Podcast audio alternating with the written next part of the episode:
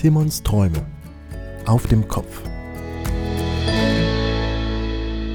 Es ist Wochenende.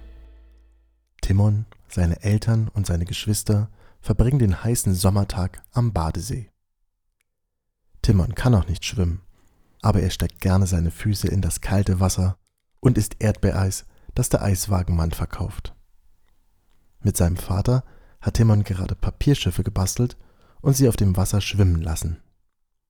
Nun liegt er schwitzend auf dem Rücken auf seinem Strandtuch und beobachtet kopfüber seine Schwestern beim Schwimmen.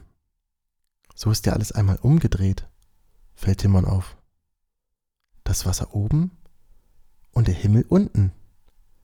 Die Sonne am Boden und die Wiese über uns. Wenn wir einmal alles auf den Kopf stellen würden, dann könnten wir über die weichen Wolken hüpfen und über unseren Köpfen würden die Häuser, Blumen und Bäume baumeln. Wir könnten die fliegenden Vögel streicheln und Luftballons könnten uns nicht mehr davonfliegen. Eis in der Waffel würde nicht mehr auf den Boden, sondern in die Luft tropfen. Und wir könnten es mit einem Hab einfangen. Wo würden wohl Papierflieger landen, wenn man sie von einer Wolke aus fliegen lässt? Und die Sterne könnten wir pflücken, so wie Blumen auf der Erde. Sonnencreme bräuchten wir dann wahrscheinlich nicht mehr auf der Stirn verteilen, sondern auf den Fußsohlen. Plötzlich wird Timon aus seinen Gedanken gerissen. Seine Schwester steht neben ihm und spritzt ihn fröhlich mit Wasser nass.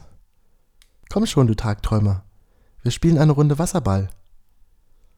Timon dreht sich lachend auf den Bauch und steht von seinem Strandtuch auf. Wo wohl ein Ball hinfliegen würde, wenn alles auf dem Kopf stehen würde?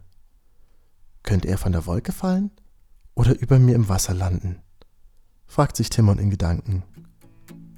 In diesem Moment landet der Wasserball seiner Schwester direkt auf seinem Kopf und beide brechen in schallendes Gelächter aus. Die Snacks. Kleine Geschichten für kurze Leute.